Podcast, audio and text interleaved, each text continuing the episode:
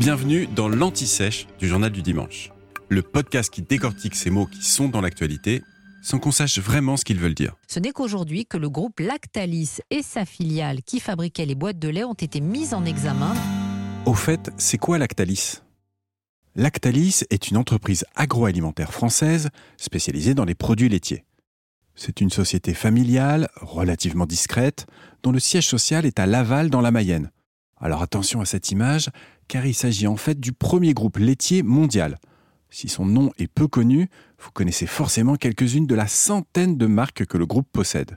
Quand vous êtes devant le rayon produits laitiers du supermarché, difficile de ne pas tomber sur Lactalis. La marque président, c'est eux. Bridel, c'est eux également. Les Roquefort Société, pareil. Si vous pensiez leur échapper en achetant du fromage italien, ils possèdent aussi Galbani, le numéro un des fromages de la botte dans le monde.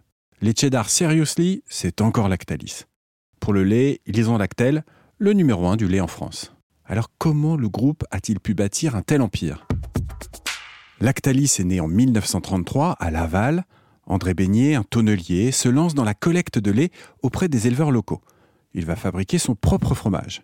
L'entreprise et le nombre de fermes collectées ne cessent de grandir et en 1950, il fabrique du beurre, de la crème et des laits de consommation. Alors ce sont les 30 glorieuses, l'agroalimentaire explose et il y a une véritable politique française de soutien aux producteurs de lait. À cette époque, en 1954, sous Pierre Mendès France, le traditionnel verre de vin rouge ou de bière donné aux enfants dans les écoles est remplacé par un verre de lait. Une politique initiée par le père de Jean-Pierre Raffarin, qui était alors ministre de l'Agriculture. Oui, vous pouvez vérifier cette anecdote un peu folle, tout est vrai. Mais ce qui va transformer l'entreprise Beignet, comme elle s'appelait alors, ça, on le doit au fils du fondateur. Michel Beignet pense d'abord au lait déshydraté, en poudre, pour sauvegarder ses stocks. Puis il va passer au lait pasteurisé, une technique qui provient des travaux de Louis Pasteur. Le lait se conserve beaucoup plus longtemps, comme ses produits transformés. Les Français vont enfin pouvoir déguster des fromages d'autres régions. Ensuite, il adopte les briques de lait, qui permettent de conserver le lait encore plus longtemps. C'est le lait UHT pour ultra haute température. Autre stratégie. Le groupe ne verse pas de dividendes et préfère plutôt réinvestir. Et les politiques d'achat de lait sont très agressives, au point que les éleveurs se plaignent depuis des décennies des prix pratiqués par Beignet puis Lactalis. Ensuite, Michel Beignet, puis son fils Emmanuel, vont absorber leurs concurrents patiemment.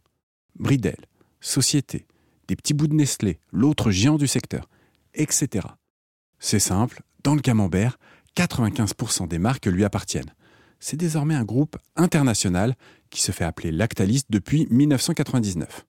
Enfin, une autre ligne directive de la société est de se tenir éloigné des syndicats et du monde politique. Le groupe laitier a aussi quelques casseroles.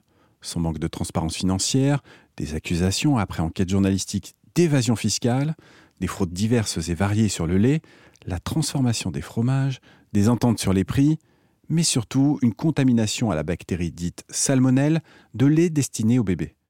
Lactalis a été mise en examen mi-février pour tromperie aggravée et blessure involontaire. Des dizaines de bébés sont tombés malades. Vous venez d'écouter l'Anti-Sèche du Journal du Dimanche, le podcast qui répond à la question que vous n'osiez pas poser. Je suis Vivien Vergniaud et si vous avez aimé ce podcast, mieux si vous voulez écouter d'autres épisodes préparés par la rédaction du JDD, c'est facile. Abonnez-vous, suivez-nous, c'est gratuit. On vous donne rendez-vous trois fois par semaine en podcast et tous les jours sur le JDD.fr. À bientôt.